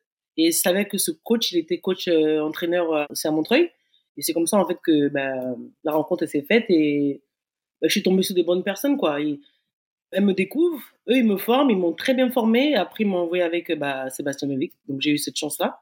Après en tout temps j'ai eu la chance de passer vraiment dans des bonnes mains. C'est ça qui est important. Pour devenir athlète, si tu as des bonnes personnes qui te guident, ça va bien se passer. Mais si c'est chaotique, euh, ça va être comme ça toute ta carrière. J'ai eu la chance, j'ai toujours été bien guidé. Donc la prof de sport. Après j'ai eu Christophe Letellier, Hélène Bossé. Après il y a Jean-Yves qui s'est mis. Jean-Yves il est arrivé, après je suis avec Sébastien Levic. T'as vu? Comme Jean-Yves c'était le coach national. J'ai eu une bonne euh, bonne flèche. Jean-Yves Cochon? Oui. Maintenant, tu es consultante pour la télé, donc je suppose que tu es obligée de continuer à suivre la télé. Il m'avait déjà appelé en. Mais je courais encore, je compétissais encore. Il m'avait déjà appelé en 2019. Mais j'ai dit, ben non, ben, tu veux au championnat de France, euh, ça va pas être possible. Après, il m'a dit, ben, si ça te dirait, si je t'appelle un autre jour, je dis, ouais, pourquoi pas. Après, j'ai dit carrément, j'ai dit, par contre, c'est pas du tout mon domaine, je ne connais rien. Il a dit, oh, c'est pas grave, tu viendras et il faut que tu sois toi-même en fait. T'as pas besoin de jouer un rôle. On n'a pas besoin que tu sois la, fille qui va venir parler technique. Et elle a dit non non, juste tu viens. On voit comment ça se passe. Si ça te plaît, ben tant mieux. Si ça te plaît pas, ben tu me dis, on arrête quoi. Ben j'ai essayé. C'est vrai que la première fois t'es toujours un peu timide. La première fois c'était directement à la télé, c'est pas pareil. C'est mieux quand c'est radio d'abord et après tu passes euh, le choral la première fois direct toute télé. Ok. De toute façon générale, je trouve que les combinards ou anciens combinards, ils ont plus de facilité quoi. Oui, après il y a des trucs que moi je connais pas forcément parce que moi par exemple, le 800 mètres, je peux pas t'expliquer les trucs de second, les machins, les machins. Déjà que je comprenais pas que le coach me parlait. Comment vous voulez que moi je l'explique? Donc après, ils n'avaient pas besoin de ça parce que j'étais entouré de cinq mecs, donc ils n'avaient pas besoin de moi pour ça. Donc ils savaient très bien leur, euh, leur truc, mais sinon c'était pas une, c'était une bonne expérience. Moi j'ai bien aimé. C'est vrai qu'après ça, là j'étais obligé de regarder. J'étais obligé de regarder toutes les épreuves là. Par contre là, es obligé de suivre ou de regarder des meetings qui sont déjà passés, que je me rappelle pas, je regarde pour voir ce que les athlètes ils ont fait. Waouh, waouh, c'est du métier. Hein. Et quand tu vois l'athlète actuel, est-ce que tu as euh, certains coups de cœur? Est-ce qu'il y a des choses qui te déplaisent? Est-ce que tu as des, coups de gueule à passer? Est-ce que hmm? Moi, je vois plus. En fait, maintenant que c'est bizarre, je dis ça. Maintenant que je suis à l'extérieur, maintenant, je vois. Avant, je voyais pas la clé de cette façon-là, puisque moi, j'étais encore, euh, j'étais encore acteur, donc j'étais encore là-bas là. Donc, euh, j'étais pas spectatrice comme maintenant. J'ai l'impression que maintenant, les athlètes, c'est bizarre. Peut-être à mon époque, ça existait aussi. Hein. Ils ont plus faim. En fait, ils se contentent de ce qu'ils ce qu'ils font, ça suffit. Et ça vaut pour tout le monde ce que tu dis? Ouais, il y a des épreuves, par exemple. euh, après, je peux citer les noms. Il y a des athlètes, tu vois qu'eux, ils ont envie, tu vois, ils ont notre mindset. Le mindset, il est différent. Par exemple, Sacha, moi, j'adore. Il a l'âme d'un champion. Même si ça se passe, ça se passe pas bien souvent en compétition pour lui. Mais pour moi, en fait, lui, tu vois que lui, il est là, il dit, je vais en compétition pour gagner ou je vais là pour euh, défendre les couleurs. Il vient pas là juste là pour être là, pour vous dire, j'essaye pour voir, ouais, je vais passer peut-être en finale. Non. En fait, non. Les autres, en fait, j'ai l'impression que c'est ça, les autres. Tu parles des Français, là, quand tu dis les autres. Oui, je parle pas des autres pays, je ne les connais pas, je ne vais pas parler des autres pays. Moi, je parle des Français, la mentalité. Si ton objectif à toi, c'est de te qualifier pour un grand championnat, déjà là, tu as tout faux. Comment tu peux te dire, ton objectif, c'est de te qualifier au jeu?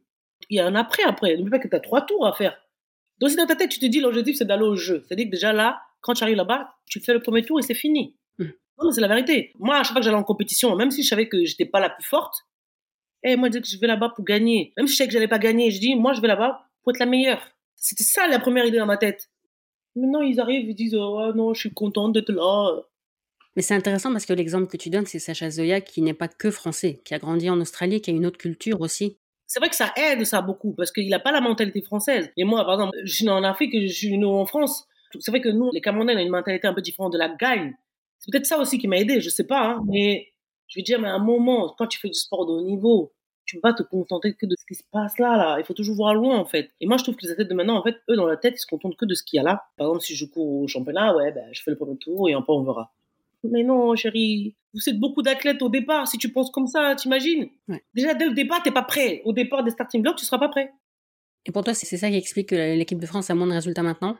Il y a aussi la motivation, il y a plein d'autres trucs, il n'y a pas que ça. Ça, c'est un truc qui fait partie de... Si t'as pas le bon matériel, tu cours pas bien. Faut dire la vérité, si t'as pas le bon matériel, tu vas pas t'entraîner dans le froid si t'as pas des bons vêtements. Il y a plein de choses, en fait. Ça fait partie de, nos entraînements, mais il faut pas que les gens pensent qu'il y a que ça. Si tu as ça, c'est que tu le mérites, donc tu dois faire tout pour le garder, ce truc-là. Il faut aussi qu'ils travaillent, les athlètes. Ça tombe pas du ciel, euh, les perfs. Hein. Tu travailles pas, il y a des sacrifices à faire. Je sais pas s'ils font autant de sacrifices, et je pense qu'ils font moins de sacrifices qu'avant, puisque maintenant, tu as tout. Comme tu as déjà tout, ben, tu ne fais plus les choses pour avoir ce que tu n'as pas. En fait, ils ont pas faim. Moi, je suis là, je regarde ça, j'ai envie de les taper. Je pense que moi aussi, quand j'étais à la télé, je faisais mal, on avait envie de me taper. Donc, euh, moi, maintenant, non seulement j'ai été dedans, j'ai été acteur, donc je sais comment ça se passe. Genre, quand je vois un athlète dans sa tête, je peux déjà imaginer comment ça va se passer. C'est ça qui est bizarre. Et à chaque fois, j'ai eu raison à 100%. Même ma mère, elle me dit, mais t'es un marabout ou quoi? Je dis non. Tu vois sa tête, ses expressions du corps, il y a plein de choses, en fait. Et moi, je lis, en fait, quand je vois ça à la télé.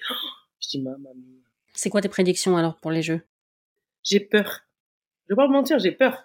Parce que c'est vrai que là, j'ai l'impression que là, quand j'entends parler, que ce soit les journalistes ou les trucs comme ça, on parle que de Kevin. Kevin, c'est pas le seul athlète. hein. Il y a plusieurs épreuves. Il y a le décathlon, il y a le 100 mètres, il y a plein d'épreuves. Et pour moi, je, je trouve pas ça normal qu'on puisse mettre la pression à une seule épreuve. Avant, quand je pensais que c'était l'épreuve qu'on s'en foutait, je veux pas dire qu'on s'en foutait, mais c'est pas l'épreuve qu'on aimait le plus avant. Mais maintenant, comme c'est l'épreuve qui ramène, on va dire, la médaille 99% du temps, il faut mettre la pression. Non, il faut pas mettre la pression. Déjà, nous, c'est très dur déjà pour se qualifier. Il faut déjà finir en heptade ou en déca. On te met la pression. Mais ils oublient que c'est pas comme ça. Il faut les finir, les 10 pour être champion olympique. En plus, là, je prend plus la pression à Kevin. Pourquoi? Il n'est pas qualifié. Il n'a pas encore fait les minima. On est en janvier. Moi-même, je ne fais plus le sport, j'ai peur pour lui. Je dis pas que ça va mal se passer, mais moi, j'ai quand même peur, en fait. Parce que c'est vrai que moi, la chance de médaille que je voyais, c'est Kevin. Après, dans ma tête, j'ai un petit joker pour Sacha. Je sais pas pourquoi, mais c'est comme ça. Il y a peut-être d'autres, hein, mais là, je les vois pas. Il y a des relais, euh, les relais, ça peut toujours. euh, Moi, je pense pas au relais, moi. Déjà, avant de faire relais, il faut penser individuel. Si individuellement, vous êtes pas bon, le relais, il sera pas bon, à part si le bâton, il tombe. Je suis méchante hein, de dire ça. Non, mais c'est la vérité. À un moment, il faut être réaliste. Même les petits pays avant, qui étaient derrière nous, maintenant, ils sont devant nous. Parce que maintenant, tout le monde peut aller s'entraîner où il veut. Maintenant, tout le monde se mélange. Tu vas aux États-Unis, tu t'entraînes. Tu peux aller en Hollande, tu t'entraînes. Maintenant, il y a, tout le monde se mélange. En fait, il n'y a plus de petits pays. Ils ont progressé, c'est tout. Dans tous les sports, c'est ça. Je sais pas si vous avez remarqué, dans tous les sports, c'est ça. Que ce soit au foot, dans tous les sports, tout le monde a progressé. Maintenant, tout le monde peut prendre l'avion, tout le monde peut aller ailleurs, tout le monde peut avoir des moyens de bouger. Donc, il y a, ça existe depuis les petits pays. C'est juste que les gens, ils s'entraînent, ils progressent. Ils sont là pour gagner, ils sont pas là pour faire figuration. Et moi, j'ai l'impression que c'est ça que nous, on fait un peu quand même. Et ça, ça m'énerve. Je le vois. Non, ça m'énerve. En fait, ça me touche beaucoup, hein, je vais pas me mentir. Hein, parce que moi, je faisais de la clé, je sais comment c'est, je sais que c'est dur, je sais comment ça se passe si tu t'entraînes pas bien, et je sais les trucs qui arrivent. Mais en fait, c'est vrai que moi, je sais pas comment tous les athlètes s'entraînent, dans quelle situation ils sont, s'ils sont bien dans leur tête, parce que ça, ça compte beaucoup. S'ils mangent bien, s'ils dorment bien, si je sais pas quoi, il y a plein de choses, il y a plein de paramètres. Mais il faut montrer que tu as envie quand même. Si tu montres pas que tu as envie, moi, je sais pas quoi dire en fait. Dans quel état d'esprit tu penses que tu aurais été, toi, si tu avais été encore en équipe de France à quelques mois de, Jeux Olympiques à domicile? Je serais monté à bloc. T'imagines les Jeux Olympiques chez toi? Si 2012 c'était Paris, c'était magnifique. Ça, c'était mon rêve. En fait, là, là, là, j'aurais eu trop de pression. Je veux pas mentir. Je, pense que je serais même parti m'entraîner à l'étranger. Je serais pas resté en France. Donc c'est négatif quand même. De quoi? Non, tu dis que tu aurais eu trop de pression. Donc c'est pas que du positif. Ici, on va que te parler de ça. Est-ce qu'on va te parler d'autre chose? Déjà que même quand il y a les compétitions ailleurs, on te parle que de ça. Alors que là, c'est chez toi, à domicile. Mais tu sais pas le discours que tu penses que tu vas avoir dans tes oreilles tous les jours. Tu vas aller payer le pain. Ah oui, les jeux, c'est bientôt. Hein Moi, par exemple, j'ai arrêté le sport. Je fais plus de sport. On parle que des jeux. Imagine alors un athlète qui est dedans. T'es très loin de la qualif. On va te parler de ça. Ça te met la pression inconsciente. Même si tu n'es même pas sûr d'y aller. Imagine alors les gens qui sont capables d'y aller. Dans quelle situation ils sont là? J'ai vu euh, Kevin Mayer dans une émission, il vient de parler du livre qu'il avait écrit là sur l'activité physique et le journaliste lui demande comment ça va par rapport au jeu et il a dû répondre un truc genre euh, oui, la question qu'on pose tous les jours, on voyait qu'il était un peu euh, ça doit être lourd pour lui. Ah oui, c'est lourd. Inconsciemment, c'est lourd. Moi, je pense que c'est lourd parce que on te pose cette question. Et après moi, par exemple, moi par rapport à lui, moi je sais qu'on va le poser la question est-ce que tu es prêt? Est-ce que tu penses que tu vas y aller? Ça ça c'est des questions stupides, moi je trouve. Tu vois quelqu'un vient dans le dur, on ne va pas encore l'enfoncer le clou dans le truc. À la différence de lui, moi j'entends pourquoi t'as arrêté? T'aurais pu continuer, c'est Paris, gna, gna, Oh là là. Quand ton cerveau ne veut plus, ton corps ne va pas suivre. Tu peux faire tout ce que tu veux, rien ne se passe. Il y a une question que je pose à tout le monde. Ce que j'aime le plus dans l'athlète, c'est que c'est un sport universel. Qu'est-ce que toi t'aimes le plus dans l'athlète bah, Moi, c'est pareil. C'est parce que c'est un sport universel. C'est un sport, en fait, l'athlète, c'est la base de tout. En fait, on va dire que c'est la maman de tous les sports. On va terminer par deux questions absolument essentielles. Mm-hmm. Si on s'invite chez toi, qu'est-ce que tu nous fais à manger? Ça dépend. Moi, ce que j'adore le plus, c'est pas tout le monde qui peut aimer ça quand même, parce que la sauce elle est spéciale. C'est du gombo. En fait, c'est un féculent, c'est assez gluant. on le trouve en Asie, ce féculent? Je connais pas. En fait, chez nous, il y a la sauce gombo. Ça, c'est un truc que j'ai mangé depuis que je suis toute petite. J'ai grandi avec. J'adorais ça. Je pense que c'est ça qui m'a donné la force que j'ai. Non, je rigole. c'est ça. Ou sinon, après, ça dépend. Hein. Quand je connais déjà mes euh, invités, je sais déjà qu'est-ce que je peux les faire comme spécialité en fonction de mes amis. Ok. Mais sinon, c'est la sauce gombo. D'accord. Et j'ai vu que tu avais un rituel avant des compètes euh, importantes où tu mangeais toujours de la glace à Gundas. Ah ouais, ça c'est clair. T'as un parfum particulier à recommander? Moi, c'était macadamia et quand j'étais énervée, je prenais dolce de leche. Donc c'est selon l'humeur du jour. Ouais, parce que c'est encore plus, voilà, c'est encore plus, plus gras. Mais tu l'as mangé quand ta glace? Juste avant? Avant. En fait, je mangeais toujours la glace avant parce que je savais qu'après chaque hepta, franchement, je perdais au moins 4 kilos, j'avais l'impression. Donc je me disais, oh, de toute façon, si je prends là maintenant, euh, je vais les perdre. Et après, c'est bizarre, hein. on va dire que, ouais, comment tu peux manger une glace à Gendas après chaque compétition? Non, mais ils n'ont pas compris que c'était avant qu'il faut bien manger, la veille de ma compétition. Et je peux manger même McDo, si, même grec, si vous voulez, tout ce que vous voulez. Si je suis prête, je vais courir. L'alimentation, en fait, c'est vrai que c'est un truc qui se prépare avant. C'est pas le jour de la compétition. Donc moi, en fait, c'était mon petit plaisir. Si je le faisais pas, j'étais pas bien. Donc moi, j'avais besoin de faire ça. Donc je le faisais avant. C'est vrai qu'au début, le coach va te regarder bizarrement comme ça là. Il m'a dit, hum, comment ça se passe? Bon, laisse, te laisse faire. On sait que c'est pas ça qui va, ça va gâter ton truc, quoi. Et puis c'est une marque, ça existe un peu partout. Tu devais le trouver même, quand tu étais en compétition à l'étranger. c'est partout. Mais quand je trouvais pas, je mangeais à l'amont. Je mangeais chez moi avant. Ok. Non, c'est vrai. Mais il fallait que je mange. Ou si je suis pas sûre où on va, je ne connais pas trop bien, j'en mange. Au cas où, on n'est jamais trop prudent.